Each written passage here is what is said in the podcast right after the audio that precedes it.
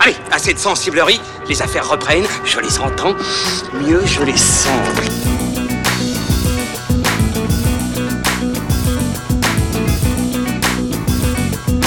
Qu'est-ce que c'est que ce foutoir, mon petit Bernard C'est l'engin de guerre le plus puissant de tout l'univers. Salut à toutes et salut à tous, soyez les bienvenus, c'est parti pour fin de séance, épisode 31, le seul et unique podcast ciné de la galaxie qui vous donne la parole en sortie de salle comme chaque semaine depuis le Hurling Pub dans le 5e arrondissement de Paris. Aujourd'hui au programme de la SF et la triste réalité de notre monde contemporain, puisque nous parlerons dans un premier temps de Alita Battle Angel, l'adaptation événement du manga culte Gun, signé Robert Rodriguez et James Cameron à la production, puis dans la seconde partie de l'émission, quelques mots sur Vice, réalisé par Adam McKay, et avec Christian Bale dans la peau de Dick Cheney. On va en reparler tous ensemble avec Pierre Delors de funfootage.fr. Comment ça va camarade? Ben, ça roule, écoute, je reprends ma place euh, de l'autre côté du micro, maintenant c'est plus moi qui présente. Non, il n'y a pas, non, y a pas, y a, non. Alors là, y a pas de hiérarchie, il n'y a pas de leader. Il a pas de chef chez nous, c'est une espèce de paradis communiste. Ilan Ferry et Julien Munoz de Cinevibe sont également présents. Comment ça va? Ah, ça va. La forme? Euh, oui, toujours. Petite forme ou grande Non, forme? grande Non, forme, non, grande forme. Ah bon, très bien, ok. C'est à qui tu parles quand même. Oui, bah ça je sais. Alors là, tu me la fais pas à moi. Avant de commencer, quelques remerciements, notamment au niveau des audiences. Merci, on est de plus en plus écoutés, donc euh, vraiment un, très très grand merci à vous tous. Et puis un très très gros bisou également à tous, euh, à vous tous, hein, tous les auditeurs, auditrices qui euh, nous écoutent depuis l'étranger, au Japon, Royaume-Uni, Canada, États-Unis, Suisse, Belgique, Allemagne, Australie, Pays-Bas, Maroc, Espagne et Russie. Ça en fait du monde, hein Euh, merci, merci infiniment, on a été très surpris de savoir qu'on était écouté comme ça parfois à l'autre bout de la planète. Mais même euh, si vous êtes des expats euh, et que vous nous écoutez voilà, comme ça régulièrement, envoyez-nous des messages, faites-nous partager votre expérience, ce serait génial. Exactement, bah ouais, dites-nous si vous êtes d'accord ou pas avec ce qu'on dit comme bêtise. Surtout venu d'Australie parce que si Georges Millian nous écoute, euh, j'aimerais bien le savoir en fait. Carrément, lui. euh, ouais, c'est bien, C'est probable, c'est probable. Ok. Bon, bah voilà, un très très gros bisou à, à vous tous. Bon, bah écoutez, on est en place, les verres sont remplis. La musique aussi en fond, peut-être que vous l'entendez. On est bien, on va pouvoir attaquer sur Alita. Mais avant cela, les avis des spectateurs en sortie de salle. C'est parti. Bon, cette mission, c'est quoi? C'est un film que j'attendais beaucoup et euh, du coup euh, j'ai été agréablement surprise. Il y a beaucoup beaucoup d'action. Par contre, j'ai trouvé que euh, déjà je m'attendais pas au côté young adulte du film, mais du coup à cause de ça, j'ai trouvé que certains passages étaient un peu trop forcés. Les dialogues sont beaucoup plus plats que l'univers du film en fait. On sent que l'univers est riche et qu'il a beaucoup de choses à proposer. À l'inverse, les personnages sont ciblés trop jeunes, je trouve. Alita est vraiment extraordinaire par rapport à Ghost in the Shell. Et je trouve que le résultat sur Alita est dix fois meilleur que Ghost in the Shell. Le fait qu'il le fasse et qu'il prenne ce risque, je trouve ça très osé et très courageux de la part à la fois du producteur et euh, du réalisateur. Là, je pense que c'est Cameron qui a tous les pouvoirs. J'ai vraiment vraiment beaucoup aimé. Je suis pas un grand fan du manga, j'ai vu les OAV. Pour moi, c'est une adaptation quasi parfaite. On en prend plein les yeux, c'est vraiment très très bien fait.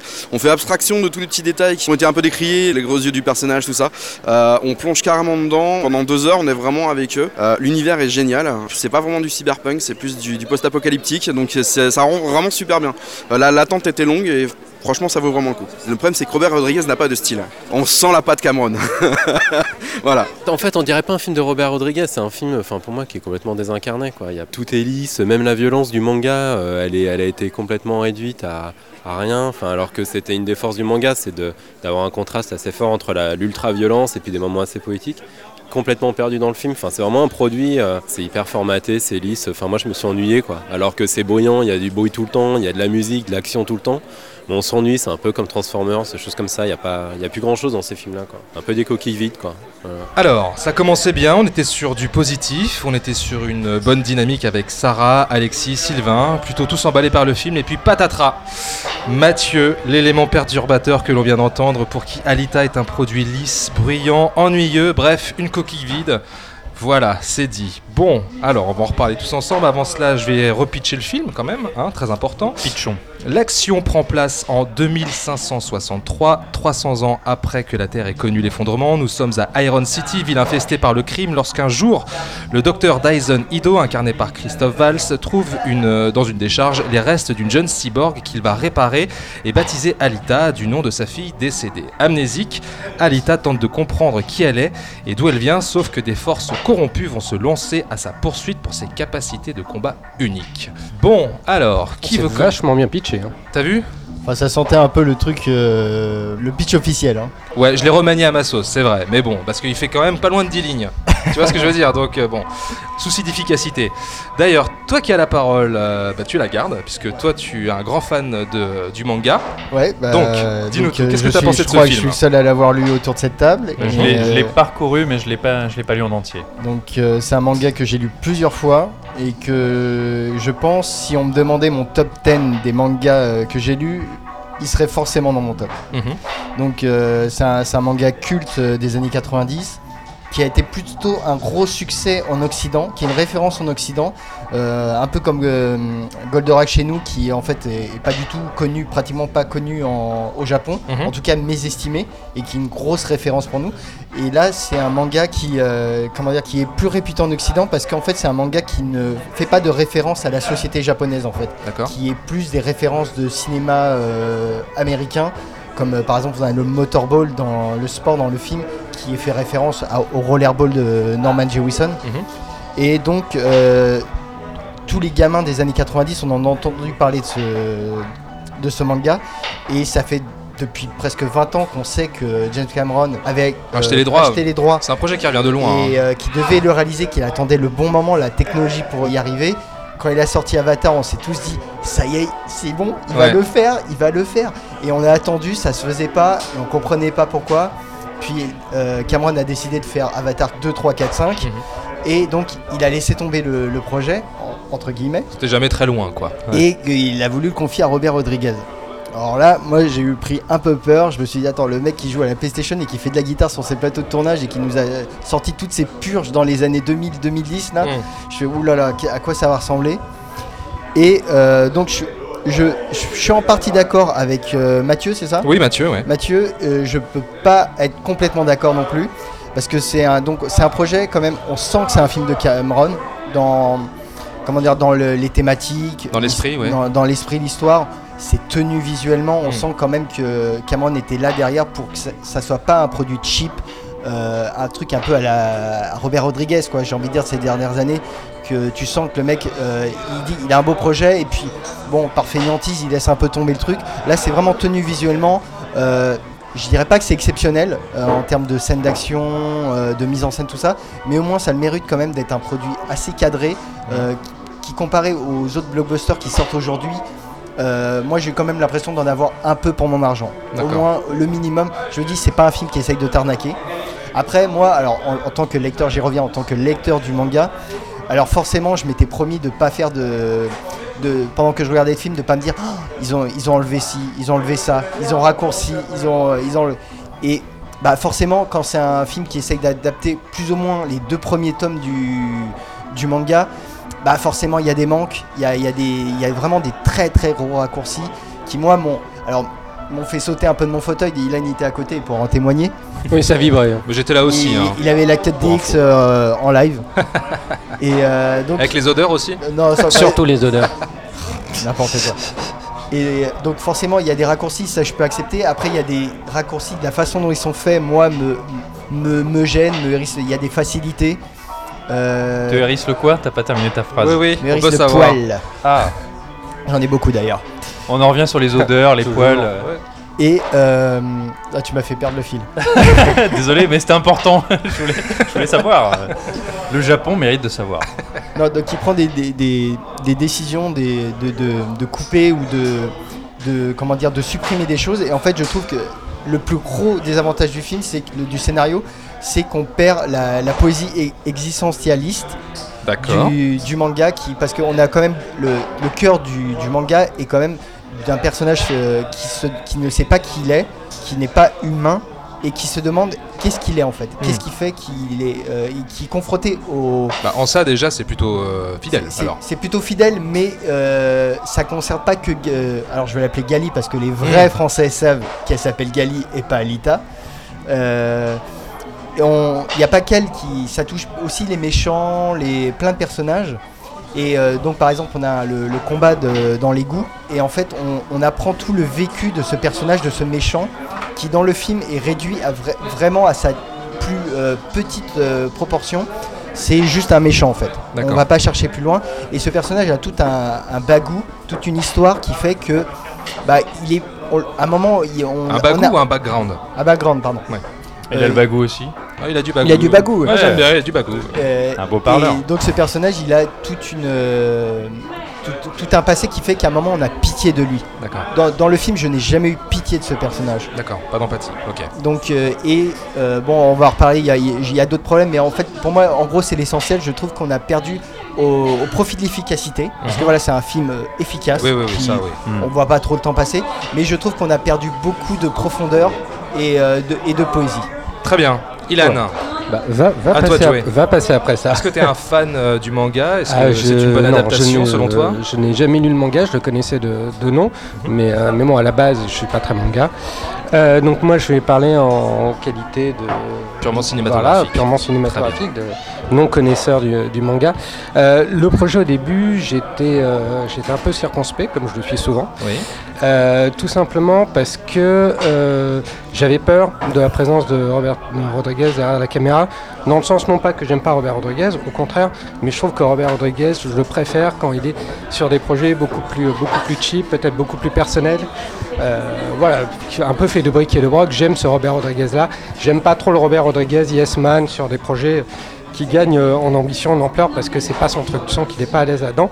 Donc j'avais peur de retrouver ça, et en fait, finalement, non. J'ai vu euh, ce que. Mais est-ce qu'on a- voit un film de Robert Rodriguez là Bah, Pardon, hein, euh, mais. euh, oui, oui non. j'ai non, l'impression, mais hein, j'ai l'impression que c'est ce qui, quand même ce qu'il a torché de mieux depuis, euh, depuis très longtemps.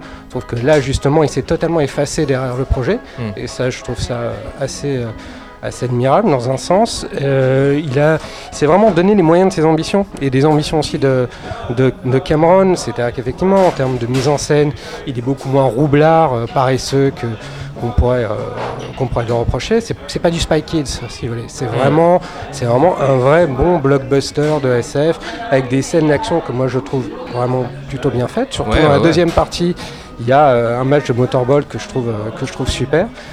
En tant que spectateur, là, j'ai vraiment pris, euh, vraiment pris mon pied. Maintenant, j'ai, effectivement quelques réserves. Les réserves, elles se font pas sur la mise en scène, mais plutôt sur la narration, parce que j'ai l'impression qu'en fait tous les je sais pas, je connais pas bien donc le, manga. Toi, tu m'as dit que ça reprenait les deux premiers, premiers tomes, mais en termes d'adaptation, j'ai l'impression qu'ils ont tellement ramassé leurs enjeux sur une durée assez compacte entre guillemets ou standard, on va dire de deux heures pour un, blockbuster actuel, que j'ai eu l'impression en fait, si tu veux, que il n'a pas donné le temps à son Ah, univers heures, de vivre et d'exister. Ouais, ouais, si, oui, pardon. Non, non, pardon, excuse-moi. T'as- T'allais dire une connerie. Ouais, j'ai dit une bêtise. Oui, non. non, non. Donc j'ai l'impression qu'il n'a pas donné le temps à son univers d'exister, alors que c'est un bel univers, c'est intéressant, il y a des choses, il y a des choses à explorer. Et là, bon, c'est plus un décor qu'autre chose, et donc j'ai eu cette frustration à ce niveau-là. J'ai eu aussi une frustration sur le côté, euh, sur la romance entre Alita et, euh, et je ne sais pas comment Hugo. il s'appelle. Hugo, ouais. c'est vrai qui qu'il y a un petit problème à ce bah, côté-là. il, hein, euh, il y a un problème aussi au niveau de l'acteur, parce que l'acteur est assez fade, je trouve. Il est, euh, Oh, c'est- dur. Ouais, c'est, Ah, un si, peu un, si. c'est un peu un archétype de, de personnage de romance young adulte, quoi. Bah, c'est ce que souligne voilà. Sarah dans le micro-trottoir. Ce, ce jeune comédien, euh, peut-être que l'archétype en lui-même est un peu classique et que le personnage dans son écriture n'est pas, ne brille pas par son ori- originalité, mais je trouve que le comédien s'en sort pas mal. là. Ouais, mais leur romance, t'y crois pas. Il y a... Tu sens quand même les personnages virtuels sont quand même plus convaincants que les personnages humains dans le film. Oui, oui, mais je me demande si c'est pas intentionnel. Ça. Mais, euh, Bref. mais leur romance, t'y crois pas. C'est, c'est quelque chose d'assez superflu. T'as l'impression que ça a été ajouté là pour justement plaire à, un certain, à une certaine cible. Non, non, c'était dans, le- c'était dans le Ouais, manga. ouais, C'est- c'est- C'était dans le manga. Ouais, c'est dans le manga, ouais. Bah alors je n'ai rien dit. Mais en tout cas la manière dont c'est dont c'est montré, dont ça a été fait, moi j'ai eu l'impression effectivement de voir une sorte de buette euh, SF. Alors peut-être que c'était beaucoup mieux montré dans le manga, je- j'en sais rien, tu pourras, me- tu pourras me dire. Bah, le personnage n'est pas plus intéressant que- en soi, mais c'est qu'en fait dans le manga il est montré à travers les yeux de Gali, donc Mhm. Alita, et c'est ce regard en fait de d'un cyborg qui découvre l'amour, qui découvre euh, les émotions humaines, qui le rend intéressant finalement. Mhm. C'est, il il a un côté utilitaire euh, dans le manga très bien exploité. Là, on a, euh, comme on a ce, ce filtre un peu yoga adulte euh, qui rajouté euh, par rapport au manga au début, euh, surtout au début, euh, notamment dans la scène où il s'entraîne au motorball en- entre copains, là, tout ça, ça n'existe pas. Et c'est un peu plat, c'est un peu artificiel. euh, dans le sens, enfin, on sent, on sent que le, le film racole un peu une certaine cible qui, qui, voilà, plus jeune pour ceux qui n'ont pas connu le manga dans les années 90, même si je pense que ça reste quand même une référence, le manga. Mais voilà, c'est ce petit côté aussi euh, un peu racoleur euh, vis-à-vis des jeunes qui, qui me dérange un peu, qui affadit le- les ambitions du film. Mm. En tout cas dans la première partie. Ouais, mais comme tu dis, ce qui manque, ce qui manque au film, c'est la poésie du matériau d'origine. C'est-à-dire que tu es pris dans l'action, c'est trépidant, mais à aucun moment tu n'es véritablement touché. Tu, voilà, t'es es pris dans une espèce de tumulte, mais qui n'est pas émotionnel. Très bien, ok. Allez, Pierre, à toi de jouer parce que toi, tu en sors tout juste là. Nous, on l'a vu il y a quelques temps, mais toi, tu viens tout juste de le voir. Alors, comme ça, à chaud, qu'est-ce que t'en penses? Eh bien moi j'ai passé un très bon moment. Eh ben voilà Voilà, salut. Allez, ciao Merci, fin du podcast. Euh, j'ai passé un très bon moment, je lui reconnais des défauts, et on va revenir là-dessus. Euh, personnellement, le, le côté young adulte ne m'a pas surpris parce que moi, alors contrairement à toi Julien, j'ai pas lu entièrement le manga d'origine, euh, Ganmu, mais Ganmu, mais je l'ai, si je dis pas de bêtises, est la, contrac- la contraction de gun et de rêve en japonais. Je l'ai pas lu en entier, mais je l'ai parcouru et moi j'ai vu les versions animées. Euh, et déjà, je trouve qu'à l'époque, il y avait un côté, euh, ce qu'on appelle aujourd'hui young adulte, mais c'était quand même une histoire euh, d'une jeune fille avec ses côtés adolescents qu'on retrouve très souvent dans la création japonaise et qui découvre l'amour, découvre son corps. Le film parle aussi de ça d'une certaine manière, puisqu'elle change de corps, euh, elle se révèle, je l'ai déjà dit, elle se découvre. Et il y a, il me semblait avoir vu aussi beaucoup de métaphores sexuelles à l'époque, enfin de métaphores sexuelles ou de métaphores de, l'amour naissant. Donc ça en soi, ça m'a pas choqué. Moi, quand je suis venu voir le film, je l'attendais. Enfin, je, je savais pas tellement comment Rodriguez allait le traiter, mais je savais que ce serait dedans.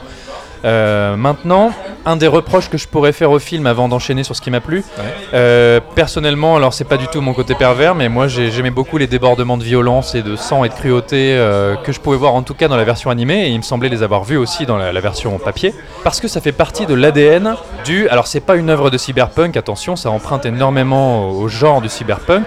Alors justement, ça me permet de rebondir sur ce que disait Sylvain dans le micro-trottoir, que lui, il voyait plus que c'est- c'était plus du post-apocalyptique. Voilà, exactement. ouais, Du ouais. cyberpunk. C'est du post-apocalyptique, mais on est dans un univers qui rappelle le cyberpunk, mais Bien on sûr. est longtemps après l'apocalypse, 300 ans après la Grande Guerre qui a dévasté l'humanité. Mais donc, les thématiques du cyberpunk, on a cet aspect du corps qui n'est plus que de la viande, euh, c'est dit plus ou moins dans le film. Et moi, je, je vais. Alors, ça, c'est vraiment quelque chose qui m'a particulièrement plu dans ce film. C'est que moi qui suis un grand fan de cyborg et un grand fan de cyberpunk, je dis pas que Battle euh, An- Angel Alita c'est une grande œuvre de cyberpunk, faut pas exagérer. Mais par contre, il y a un traitement des hommes mêlés, interfacés avec la machine, des cyborgs.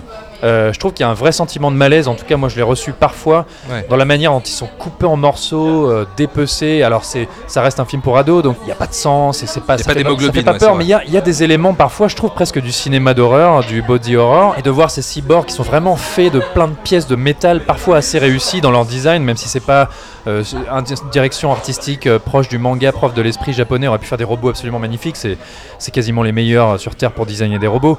Là, il y, y a des fois des choses qui marchent très bien. Moi, ça m'a plu et j'aurais aimé Et en voir. aussi. J'aurais aimé en voir beaucoup plus. Malheureusement, il va pas aussi loin dans l'inventivité que le faisait le manga et l'animé, notamment ce personnage, je sais plus comment il s'appelle, euh, enfin le- l'énorme gorille. euh, effectivement, normalement, c'est un personnage qui va de corps en corps, tout ça, c'est pas très présent. Mais il y a des choses, mais il y a des éléments, euh, mais on voit des mecs se faire démembrer, on voit des mecs, euh, il y a- il y a- ouais voilà, il y a un vrai malaise et ça, ça m'a plu et je peux pas lui retirer.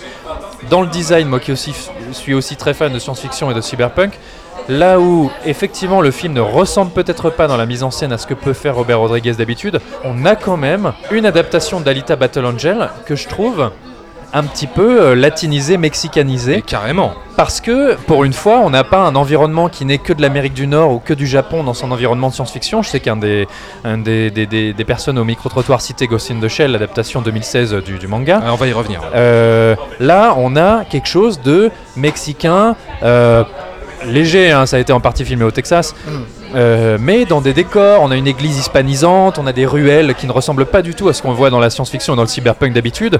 On a un pays qui est au soleil, on voit des terrasses, on voit des mecs boire des coups en, en pleine lumière. euh, On voit des mariachis.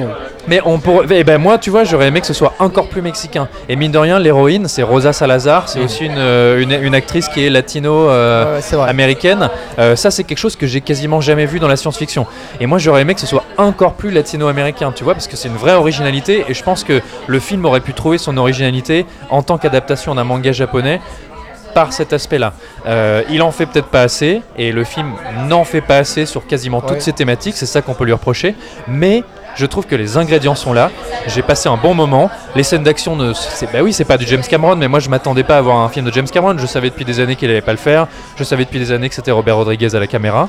Je trouve qu'il y a une belle 3D. Alors c'est pas lui qui en est le responsable. hein. Il y a c'est Bill Pope qui a fait la photo, je crois. Ouais. La 3D, moi je l'ai vu en 3D, c'est parfois très efficace. Et tourné en 3D aussi. Tourné en 3D native avec du très beau matériel, euh, il faut le souligner. Et euh, voilà, tu disais Ilan, il y a des scènes de motorball. Euh, une des dernières scènes, franchement, ça bastonne sévère et c'est bien. Il est super. Et les personnages explosent, sont démembrés, perdent des bras, ils les frappent, euh, elle les frappe avec leurs propres membres. Enfin, c'est quand même fou de voir ça. Non, non, mais c'est bien foutu. Ce qu'il y a, c'est que je trouve ça manque juste de. euh, en- quand je suis sorti de la salle, en fait, j'arrivais plus à me rappeler d'un plan précis, en fait. Voilà. Du, de- de- de- D'une scène. D'une scène qui m'aurait complètement renversé et où je me serais dit, oh mon dieu, c'est génial. Là, euh, mais après, voilà, comme je répète encore, c'est vraiment très bien exécuté. La scène, la scène Euh, dans le bar, la scène dans le bar, elle les, est les- formidable. les scènes d'action sont très lisibles. Hein, on voit tout, on comprend tout. Donc là, c'est vraiment du bon boulot. c'est lisible, on comprend tout. C'est pour ça que je trouve que Mathieu est dur en le comparant à Transformers. Ah oui. Effectivement, si si tu veux, enfin, il, il a, il a Robert Rodriguez, j'en sais rien, mais l'équipe du film a euh, mis le, le- le propos, la violence, euh, la poésie, tout ça est, est- est mis sous, euh, je, je- je perds mes mots, tout ça, l'effet, l'effet est diminué. Ouais.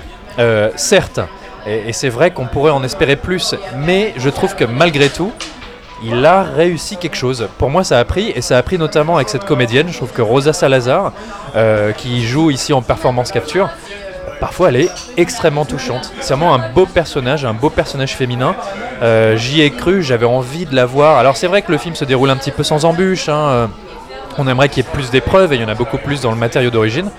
Mais mais il y a quelque chose qui prend, mais elle est touchante, et parfois son visage euh, gêne un petit peu au début, c'est un petit peu étrange, et finalement on s'y fait, et on est Moi- emporté. Moi, c'est enfin ça, ça a été la grande polémique du film euh, depuis euh, qu'on a vu les premières images. Où moi, c'est vrai que comme tout le monde, j'avais été étonné. Enfin, j'avais été un peu gêné parce que c'était vraiment très euh, perturbant. Les yeux Les, les, les yeux. Les ouais. Bah, Souviens-toi, Ilan, on avait posé la question à John Lando qui était venu sur Paris pour présenter des extraits. Donc, on a posé la question à John Lando et Robert Rodriguez concernant les peu. yeux. Comment Oui, bah oui, pardon, on se la pète un petit peu. hein. Si on le dit à Écoute, personne, Si euh, on on peut jamais. faire une fois de temps en temps. Et on avait donc posé cette question à John Lando et Robert Rodriguez, comment ils avaient réagi suite au bad buzz du premier trailer.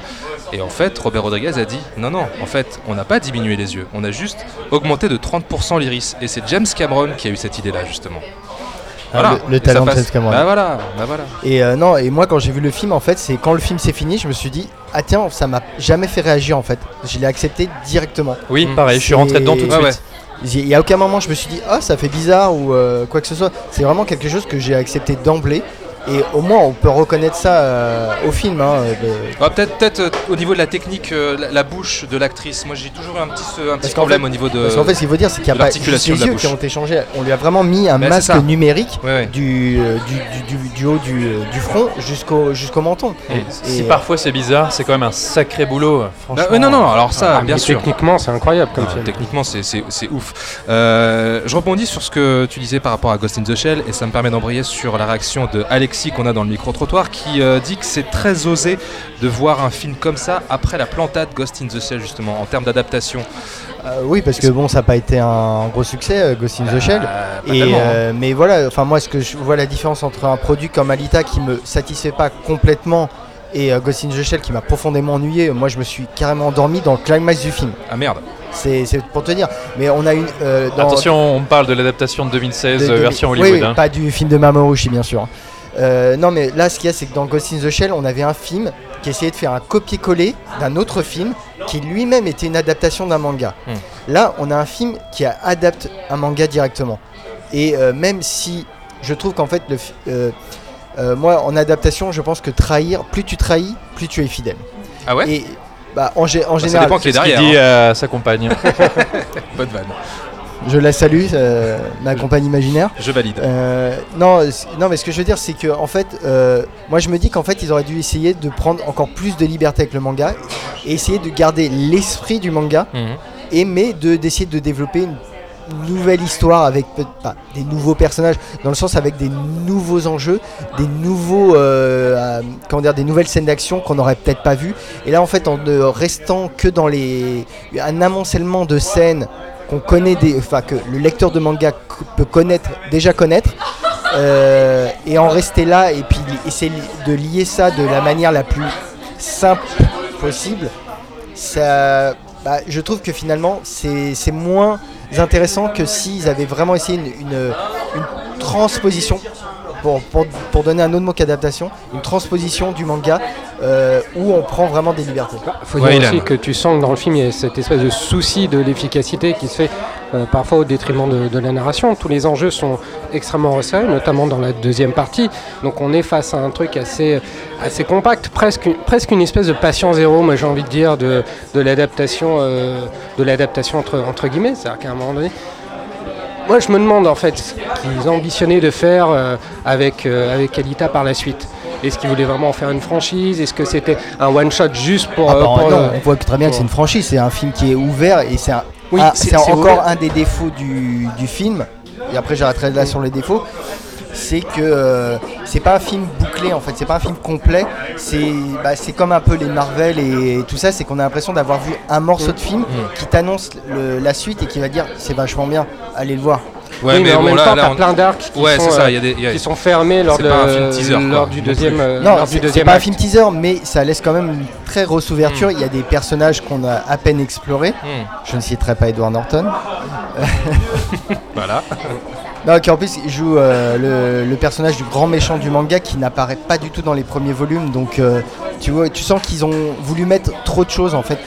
Et j'y repense, ils essayent aussi de, mettre des, éléments dans le passé de Gali qui est une adaptation du, troisième, manga en fait, qui revient sur tout son passé. Et, euh, et là je me suis dit oui bon. Euh, je le connais pas celui-là, mais je trouve que il n'y avait pas besoin en fait. D'accord. Il faut- Oui, mais en même temps, s'ils étaient dans une volonté de- d'en faire une franchise, peut-être que tous ces, toutes ces pistes-là, ils les auraient explorées dans d'autres films, ou qu'ils auraient laissé le temps justement de. euh, Mais je pense de- que l'ambition de- est de faire plusieurs films. Ouais, mais sauf j'ai- que- J'espère, mais ça rejoint aussi ce que, ce que, ce que j'ai dit tout à l'heure. Le sentiment que moi j'avais sur ce, sur ce film, c'est qu'on a un univers, mais qui ne prennent pas le temps, qui ne donne pas, le- à quel- auquel ils ne donnent pas le temps d'exister. Parce c'est que, sûr, le euh, film aurait dû durer on est trois sur heures, Un hein. truc euh, ultra compact, malheureusement. Bah, mais très bien. L'univers est beau, euh, on a envie de le voir, on a envie de le voir plus en détail. un peu trop lisse pour moi. Dans un, Ah, souci, dans un souci d'efficacité, et c'est vrai que c'est assez lisse parce que je disais ce bel univers mexicain. Parce qu'il aurait pu être beaucoup plus moite le film. Voilà, il est aussi peuplé de figurants qui paraissent bien sous tout rapport, très propres. Ils n'ont pas l'air de tellement vivre dans la misère. Je voulais, je voulais parler de ça, puis j'ai oublié. C'est vrai que là-dessus, on a une ville qui est quand même Iron City pour une ville euh, qui vit sous les ordures euh, de, de Zalem. Qui est, qui est un ghetto euh, où apparemment c'est hyper dangereux de se tramaler la nuit. Voilà, là, ça a l'air, ça a tout à fait safe. Voilà, c'est vrai, effectivement, gros problème. Maintenant, alors oui, tu as cité aussi Edward Norton. Je, je vais juste vous demander votre avis. J'ai trouvé qu'à Edward Norton, ils lui ont donné un look. pour moi, ils, ils lui ont donné un air de James Cameron. Bah, c'est ce qui ressort. J'ai- vu quelques réactions à ce sujet, ouais. J'ai Ah, vu quelques ai pas du réactions tout pensé. Je, Moi non ouais, ai pas Alors pensé moi, à c'est la dire. première chose à laquelle j'ai pensé quand je l'ai vu, et Ah je me suis dit tiens, c'est rigolo. Est-ce qu'il y a parce qu'il joue un espèce de personnage démurge tout puissant euh, qui maîtrise la technologie. Est-ce qu'il n'y a pas un petit, une petite blague là-dessus? Mais ce que, ce que je voulais juste rajouter, c'est que euh, le film a des défauts. Euh, c'est clair et net. J'ai quand même passé un très bon moment. J'ai envie de voir la suite. Mais ce que, ce que vraiment je lui, je, lui, je lui reconnais comme qualité, c'est que c'est un film que j'ai trouvé honnête Ah bah Ouais, ça, qui traite, qui traite son sujet mais au, pro- ça. au premier degré. Il n'y a pas de vanne sur le fait d'être de la science-fiction très ambitieuse avec des images qui pourraient apparaître bizarres. Ça fait du bien de voir ça à une époque où les gros blockbusters, je trouve, commencent à vraiment tourner en rond et avoir toujours ce même discours et avoir peur de leur sujet. Et sont avoir- cyniques. sont cyniques, extrêmement cyniques. C'est un film qui ne l'est pas du tout, c'est le mot, c'est à ça que je voulais en venir. Merci Julien. Et donc du coup, euh, voilà, pour moi, euh, il, il paraît que le film ne marche pas très bien et je trouve qu'il a été un petit peu sacrifié sur l'autel des réseaux sociaux et je trouve ça très dommage. Alors au bout de 25 grosses minutes de podcast, je vais pouvoir enfin vous dire ce que j'ai pensé du film. Merci d'avoir demandé. Ah mais ça nous intéressait pas. Je vais, je- bon, ouais. comme d'hab, hein, de toute façon, je sais bien, je sais que je suis Mais- juste là pour mais- parler, animer, présenter. On a perdu notre parole. humanité depuis très longtemps. Ouais, ouais. donc, Non, euh, j'ai beaucoup aimé, évidemment, j'ai pas grand chose à rajouter. Voilà, Merci Thomas. Merci Thomas. Bah, vous avez tout dit. Euh, toujours est-il qu'effectivement, moi j'ai très très envie de voir la suite. On annonce sur un flop à 200 millions de dollars euh, avec des articles, des articles putaclic qui sont juste infects alors que le film n'était même pas encore sorti. J'espère vraiment, vraiment que ça va fonctionner, qu'il y aura un très bon bouche à oreille et que, et que, et que voilà, il y aura la suite quoi. Mais on voit, on voit la puissance euh, des réseaux sociaux et des, des geeks, entre guillemets, surtout en Amérique du Nord, qui s'emparent de films avant même leur sortie. Euh, on a limite envie de se demander s'ils sont pas vendus au studio et Bah, qui c'est- les démontent C'est problématique. parfois des mois avant leur sortie et qui en fait font, ont, ont droit de vie ou de mort sur les films. hein. Ils, ils créent des échecs de toutes pièces en fait via Twitter. Moi je trouve ça abominable. C'est le puis quand- fameux. Et puis quand c'est Disney, c'est marrant, il se passe jamais rien, il n'y a jamais de, de bad buzz euh, avant un film. Théorie Voilà. du complot. Voilà, c'est. Voilà, c'est- je vais pas jouer les complotistes, Comme mais par voilà. hasard. Voilà. Bah, J'ai lu là que sur euh, Rotten Tomatoes par exemple, il obtient que 59% d'opinions favorables pour 100 critiques. C'est alors qu'il vient de sortir en C'est fou hein. C'est pas un désastre non plus. Non mais 59. Mais, euh, euh, Mais c'est à se demander quelle place aura Alita dans le, dans le blockbuster actuel. Enfin, aujourd'hui, vu, ce- vu les, nous, les standards du blockbuster actuel euh, qui ont été marvelisés à tout va, quelle place peut avoir Alita qui est, comme l'a dit Thomas, un blockbuster. euh, Pierre, pardon, excuse-moi. je Non, non, mais vas-y, parce que j'ai rien dit moi sur le film, vas-y, euh, je veux bien reprendre comme l'a dit. Pierre, Allez, est, allez, est voilà. un, est un blockbuster très premier degré, absolument pas méta et, et, euh, extrêmement euh, euh, comment dire, euh, respectueux du, du matériau d'origine. Donc justement, quelle place il peut avoir aujourd'hui à une époque où le blockbuster est ultra cynique? Voilà, c'est la question. Euh, et bah oui, c'est la question effectivement. Donc euh, vous savez ce qu'il vous reste à faire. Euh, je vais être un peu trivial, mais sortez-vous les doigts euh, hein, et puis allez euh, découvrir de nouveaux univers tout simplement. Et la 3D est bien, ça vaut le coup. Bon, voilà, Alita est en salle, on attend vos commentaires sur euh, les réseaux sociaux. Euh, on quitte euh, l'univers post-apocalyptique. Post-apocalyptique. Tu vas y arriver. Voilà. Tu peux dire post-nuke aussi. Pour euh, notre euh, triste réalité, comme je disais au début du, du podcast, on attaque avec euh, Vice tout de suite après la pause pipi.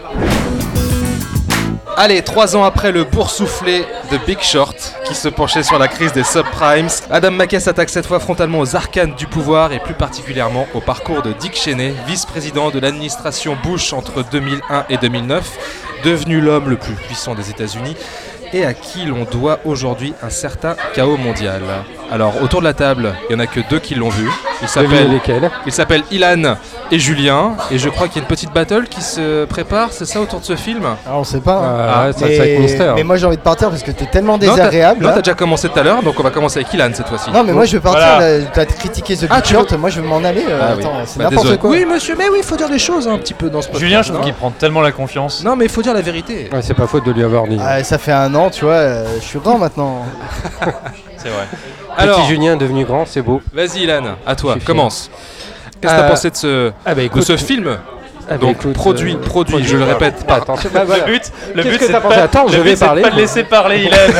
à chaque fois qu'il Produit- prend la parole pour sortir un truc. produit par Brad Pitt et Will Ferrell. C'est bon, t'as terminé Je t'écoute. Tu peux parler Vas-y. T'es sûr J'ai pas annoncé le cast, mais je le ferai plus tard. Non, non, mais vas-y, vas-y, tant qu'on y est. Amy Adams, Steve Carell et le génial Sam Rockwell. Et, ouais, d'accord. Et tu t'es pas fait prier hein, pour annoncer le cast. Voilà, allez vas-y, à toi de jouer. Eh ben écoute. Et donc euh, oui, Ilan, alors vas-y. Ouais, alors en fait, on t'écoute. Non, mais j'arrête, je fais la grève. Non, vas-y, vas-y, vas-y. Je bois tes Eh ben paroles. écoute, moi j'avais aimé The Big Short. Non. Bon, alors droit. si t'as pas aimé The Big Short, tu vas pas aimer Vice. Voilà, je te dis. Ah ouais? Ouais. Non, la ça? battle elle sera entre toi et moi en fait. D'accord, ok.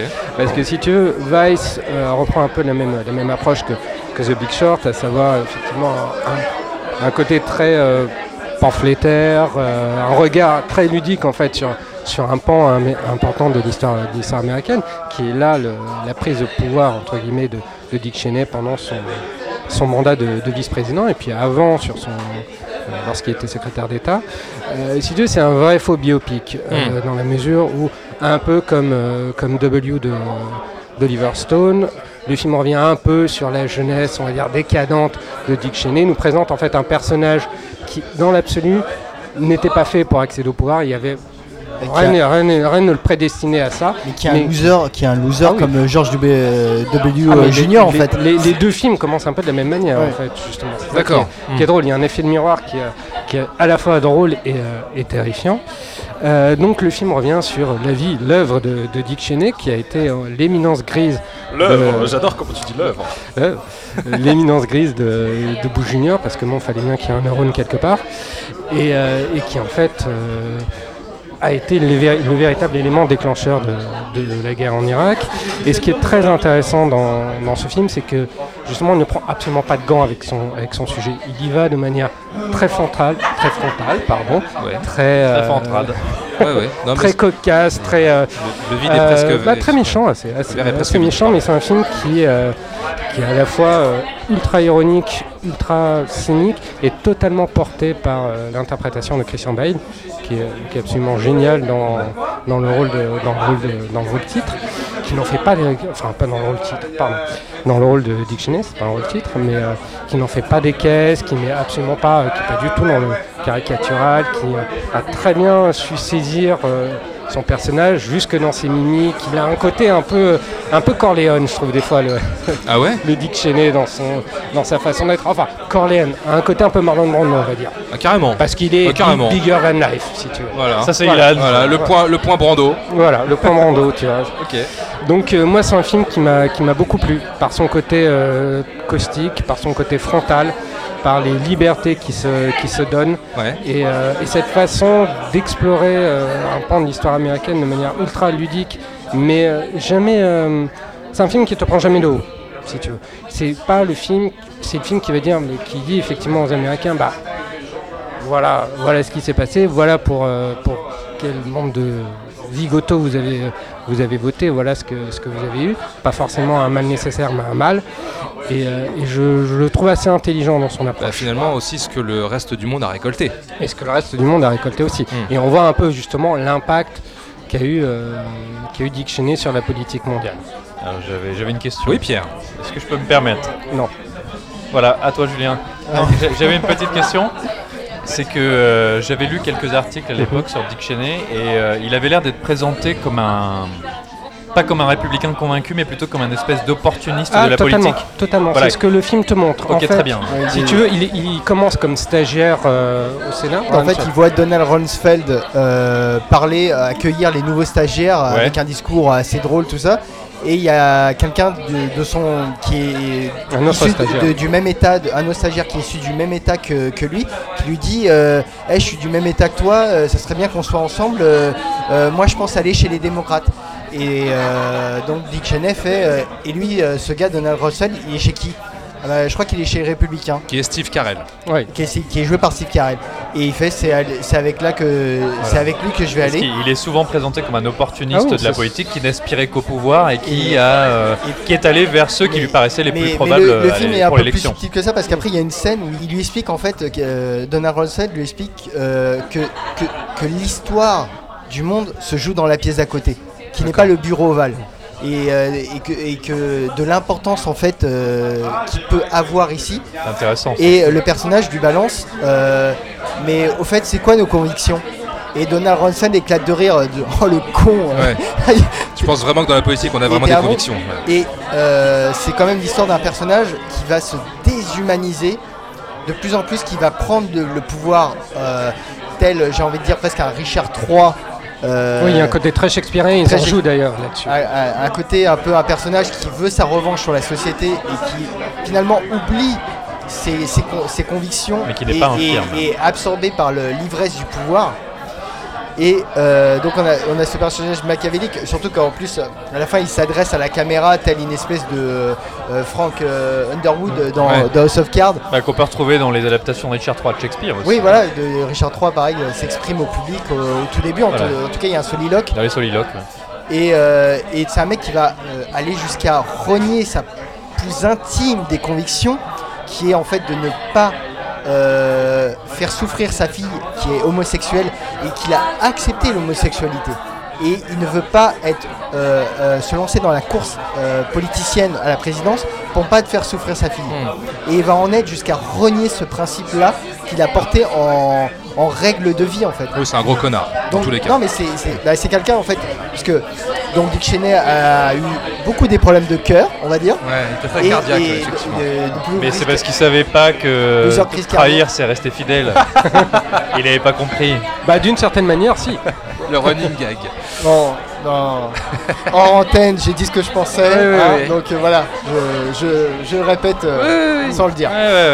Voilà. C'est ça. Et euh, donc c'est un personnage qui va perdre euh, son humanité, ça va être euh, comment dire incarné dans cette opération à cœur ouvert où on va lui enlever son cœur pour lui mettre le cœur d'un autre Hmm. et où en fait où ce personnage va être ne- plus totalement humain et donc c'est un personnage qui va totalement renier ses principes au nom d'une d'une idéologie donc comment dire républicaine dans le sens on a tous les droits Ouais. on a tous les droits donc on a ce monstre de cinéma qui est euh, donc qui est joué en plus voilà par Christian Ball qui te fait une transformation physique Euh, disons au bout de 5 les 5 premières minutes tu vois Christian Ball jouer Dick Cheney Christian minutes- C'est pas-. Christian Bale. C'est Christian Oui, Bale. bah oui. C'est un français. Ouais, c'est son côté tennisman. Si tu veux. ouais bon. Ok. Super. bah, ah oui balle au centre voilà Mais Et- t'as- aimé? Oui, mais t'as Ouais, ça. ouais, T'as oui, aimé, ouais. ouais, non moi j'ai aimé parce que moi j'ai aimé Exo Picture Ah. parce que j'aime bien le côté euh, donc Oh là là, les gars. Non mais c'est le, c'est le deuxième film entre guillemets sérieux, Sérieux. de Adam McKay qui euh, en fait ne joue pas la facilité, qui est à la fois quand même ludique, qui cherche à t'expliquer parce que euh, il cherche à t'expliquer que donc Dick Cheney c'est carrément l'architecte de notre époque. Ouais, C'est le mec qui a, c'est pas seulement le mec qui a cautionné la, la guerre en Irak, c'est le mec qui a inventé la, f- enfin, La qui a fake inventé news. la fake news, Hmm. qui est donc les, les armes euh, de destruction massive soi-disant qu'il y avait en Irak.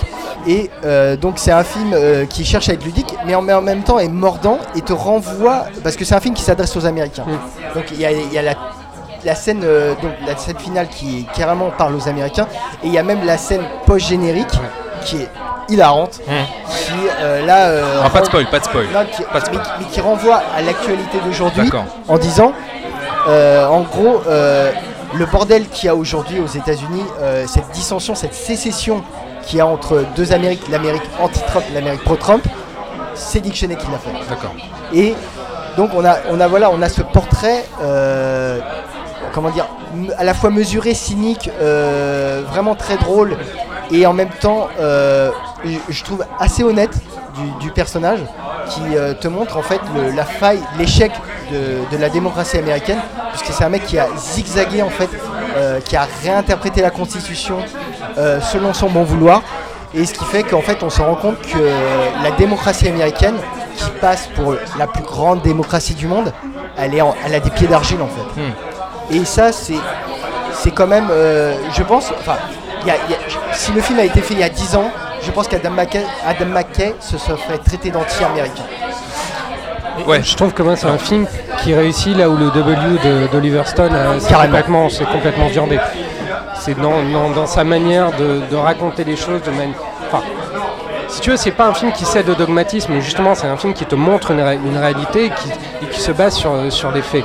Et qui n'est pas, euh, qui n'est pas un manifeste, mais qui est un film d'actualité. Film te montre comment, effectivement, Dick Cheney a pavé la route, a modelé, euh, on a dit, l'Amérique et l'Amérique de, de Trump D'ailleurs, que, que vaut euh, Sam Rockwell que j'aime énormément en George W. Bush Oh, il, Ah, il est très bien, il est très surtout bien, qu'il a un maquillage qui est très discret, mais qui est très convaincant. T'ou- t- T'oublies vraiment dès le départ que tu regardes Sam Rockwell. D'accord. Et on a vraiment l'impression de voir euh, Bush euh, Et alors, il y a, euh, il y a peut-être un dernier truc à, à préciser concernant le, le film, en tout cas le cheminement du personnage de, de Dick Cheney, c'est que derrière la véritable euh, éminence grise derrière Dick Cheney, c'est sa, sa femme. femme, Qui joue par- C'est là, femme qui est, qui est le véritable, euh, la véritable maîtresse d'œuvre, on va Limite, dire. euh, euh, pour rester dans Shakespeare, Lady Macbeth. euh, oui, Voilà, non, mais il y a quelque voilà. chose comme ça. Il y, a, il y a quelque chose aussi un peu de, de House of Cards, mais en, mais en beaucoup moins caricatural, en tout cas en beaucoup moins romancé et, euh, et beaucoup plus mordant, comme tu le disais. Est-ce que c'est fidèle au manga Pardon.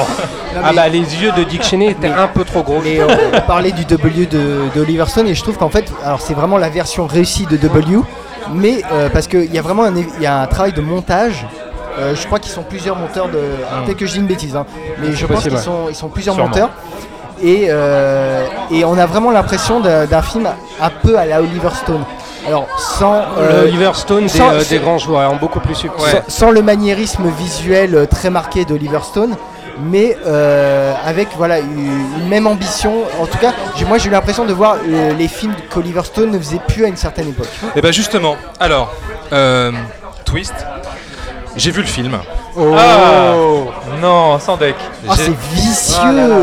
J'ai vu le film hier. Mais ça c'est Thomas, ça. Il cache toujours son jeu. J'ai pu me le faire in extremis. Je suis désolé, j'ai pas, du podcast. j'ai pas eu le temps de faire le micro trottoir euh, parce qu'il y avait très très peu de monde dans la salle. En, fait, Euh, j'ai apprécié le film. J'ai apprécié le film. Néanmoins, j'ai toujours ce même problème avec euh, la façon dont le film est monté, la façon dont le film est raconté. Euh, je trouve ça très artificiel, en fait, très surfait. Tout ce jeu de montage, cette espèce de distance de second degré qu'il euh, instaure, j'ai trouvé que c'était euh, du sous Oliver Stone, justement. Que ça n'avait pas la même maestria que pouvait avoir Oliver Stone sur certains de ses films. Alors, Oliver Alors, Stone est du sous Oliver Stone. Non, j'ai pas, j'ai pas vu W. Si tu veux, W, c'est un film qui, qui enfonce des portes ouvertes continuellement et qui a l'impression de te faire croire que tu, as appris quelque chose, que tu as découvert quelque chose sur le personnage. Mais le problème, c'est exactement ce- problème-là que j'ai avec Vice, c'est-à-dire que moi, tout ça, je le savais en fait. Et je vois pas en fait euh, euh, l'intérêt de prendre ce parti pris très ironique sur le personnage euh, de Dick euh, Cheney en fait. Est-ce que tu savais que Mais c'était- pourtant, mais, mais- mais j'apprécie parce que le film a, a un casting hein, euh, qui, qui- qui tient vraiment la route. Euh, Christian Bale, euh, je suis pas un grand fan de Christian Bale, là je l'ai vraiment. euh, Question balle, tu vois. Ouais. Christian- ouais. On préfère Christian Bale. Je l'ai- totalement euh, oublié, il est complètement effacé derrière le rôle. J'adore Sam Rockwell, mais là il était un peu vraiment dans. euh, on a l'impression qu'il faisait un sketch du Saturday Night Live, si tu veux. C'était un, peu, problématique. c'est un peu dur. Non, vraiment, vraiment, je t'assure. Non, mais en euh, même temps, il joue, il joue le clown parce qu'en fait, euh, on s'est tous focalisés sur, pendant des années sur Bush en disant tout est de sa faute, Hmm. c'est lui. En fait, c'est un peu la, la, la pin-up du magicien en fait. C'est lui qui a focalisé tout le, rega- tout, tout le Ça, regard. ça lui ferait pas plaisir. Ça- ça- il a focalisé tout le regard et on n'a pas vu en fait le vrai magicien qui, Les euh, métaphores. Qui, qui- Non mais attention, je, je- je le trouve vraiment génial. Mm. Il est tout le temps génial, Sam Rockwell. Parce il, est, fait, il est on- génial Ah, là avec sa perruque, son- ses prothèses, son phoné, etc. On voit effectivement euh, W, on l'imagine euh, effectivement Ouais. très bête euh, comme ça. Mais c'est pas seulement bon, bête, voilà, je, je, je voyais pas, je voyais pas un personnage de cinéma si tu veux, je voyais une caricature. Ouais, le, Ouais, pour- c'est- le problème, c'est que ce sont pas des personnages de cinéma, ce sont Certes. des vrais personnages. Non, non, c'est ça qui est terrifiant. Si je peux me permettre, moi qui bah du coup suis le seul à pas l'avoir vu, je me sens un peu mauvais. Ah, quoi mal. que peut-être tu vas nous faire une révélation de dernière minute. du podcast. Non, ce que je voulais dire, c'est que est-ce qu'à ce moment-là, ce parti pris, peut-être un petit peu euh, mordant, voire comique, un peu exagéré, et cette tonalité n'est pas euh, une manière d'amener le public actuel américain, en tout cas une partie du public, clairement. à ouvrir sûr. les yeux sur certaines choses euh, dans une époque où voilà. Oui, mais je l'ai vu 15 000 fois ça, ce, ce genre de parti pris. Tu Ouais, vois. mais si Pour les films politiques, Peut-être, peut-être. euh, où on- quelque part on, on brise le quatrième mur Oui, avec, euh, avec euh, House of Cards, euh, tout ça. Enfin, ça m'a pas surpris, Mais ça si m'a pas, veux- ça pas excité quoi. Mm, tu vois. mm. Ah, T'es pas excité Bah Non, alors. pas par Dick Cheney, non. Mais si tu veux, moi je trouve que le film est moins lolilol que cinglant. Je l'ai trouvé surtout cinglant. Ça c'était Ouais. sur l'affiche, ça, moins Loli Lol. Lol, je me ouais, moins lolilol. Le meilleur film de l'année. Moi, Lolilol. Mais pour, pour te dire, moi, le ressenti que j'ai eu par rapport à film, effectivement, au tout début, tu te retrouves devant un biopic classique, entre guillemets, même s'il n'est pas dans la forme. Et à un moment donné, tu as un point de rupture sur, sur, le, sur le film qui se situe après les événements du, euh, du 11 septembre. Ils sont montrés au début et puis ils sont remontrés un peu plus tard. Oui, et à partir bascule. de ce moment-là, pour bascule. moi, le film bascule, bah, bascule dans l'horreur parce qu'en fait, tu vois le diable à l'œuvre. Il y a quelque chose de très terrifiant derrière, derrière cette espèce de, décontra- de fausse décontraction Ouais. dans, dans- dans la forme, dans le ton. Il y a quelque chose d'extrêmement terrifiant là-dedans. Et c'est pour ça que jamais, si tu veux, j'ai toujours pris le film au sérieux, si je puis dire. Et je l'ai jamais pris pour une blagounette. Enfin, on, on rit, on rit un peu jaune, quoi, parce qu'on s'est, euh, ça, ça vraiment, ça te renvoie de la manière la plus frontale nos erreurs. Et euh, voilà, et je trouve que c'est un film où t'en sens, t'as rigolé, mais t'es, t'es un peu morfondu à la fin, tu vois. T'es un peu morfondu. Très bien. Bah, je crois qu'on va terminer Bon, bah là-dessus. oui, hein. d'accord. Sur le morfondu. Voilà. Soyons tous morfondus. Non mais voilà, je finis sur ça, c'est très bien. Vice, Vice d'Adam McKay est en salle, encore une fois. N'hésitez pas à commenter sur les réseaux sociaux, on répond à tout. Allez, merci à Sarah, Alexis, Sylvain et Mathieu pour nous avoir accordé quelques instants au micro de fin de séance euh, en sortie de salle pour nous retrouver. Ça se passe sur Twitter. arrobas fin de- Non, je sais pas, c'est Ilan qui me fait rire et qui me fait de l'œil. Pas toujours. Sur Twitter, arrobas fin de underscore séance, hashtag fin de séance, sur toutes les applis podcast, euh, iTunes, Podcast Addict, etc. Spotify et Deezer, ça y est, on peut enfin nous écouter sur Deezer. Ah là, les audiences vont exploser. Ah bah j'espère bien, j'espère bien. Euh, la semaine prochaine, de quoi allons-nous parler Du Chant du Loup, film de sous-marin, donc préparez vos combis et vos palmes. Ouais, Voilà, c'est pas mal. Voilà. Et Lego 2. On prépare quoi là? Et bah vous amenez tous vos Lego, on va Nos jouer tous ensemble. Vos briques. Amenez vos ouais. briques. Amenez vos briques. Exactement. Ilan Ferry et Julien Munoz, merci les gars. De rien. On vous retrouve sur cinevibe.fr et sur Twitter. Tout à fait, Cinevibe FM. D'accord, super. Pierre, Oui, merci pour tout. eh bien j'ai surtout une petite annonce à faire. J'ai envie de dire euh, bon anniversaire, fin de séance. Mais oui, bon Ah anniversaire ouais, nous Attends, J'avais il faut vendu qu'on la. Il faut qu'on trinque. voilà. C'est bruitage exceptionnel. Il y avait Non, parce du que monde. ça fait quand même un an qu'on fait l'émission. Eh oui. On a réussi à survivre jusqu'à maintenant. Vrai. On a un taux d'alcool dans le sang qui commence à devenir inquiétant On dépasse l'entendement, effectivement. au bout d'un an de podcast. Et voilà, on avait commencé avec Black Panther euh, l'an dernier et maintenant nous voici sur Alita Battle Angel et Vice. Euh, un an après, c'est plutôt pas mal. Je trouve qu'on a bien évolué finalement. hein. Oui, On oui, se débrouille oui. mieux. hein. Il y a quelque chose qui a, qui a changé. Il y a eu un euh, déclic. Il y a eu un une espèce de professionnalisme qui se révèle en c'est les nous. poils de barbe qui sont. Professionnalisme, je sais pas, mais il y a quelque chose. Il y a quelque chose. Bon, bah on fait de très gros bisous. N'hésitez pas à nous souhaiter un bon anniversaire. Sur Twitter, ça serait sympa. Envoyez-nous de l'argent Exactement, pour bah. tout anniversaire. On prend tout. Allez, vous savez ce qu'il vous reste à faire. Euh, N'hésitez pas à commenter, partager, liker ce podcast, des petites étoiles sur, euh, sur iTunes, ça nous ferait euh, très plaisir. On vous fait de très gros bisous et on vous dit à la semaine prochaine. Et soyez pas morfondus. Bisous. Salut. Allez, bye. Nous allons faire du bon travail ensemble. Yes. No. Ok.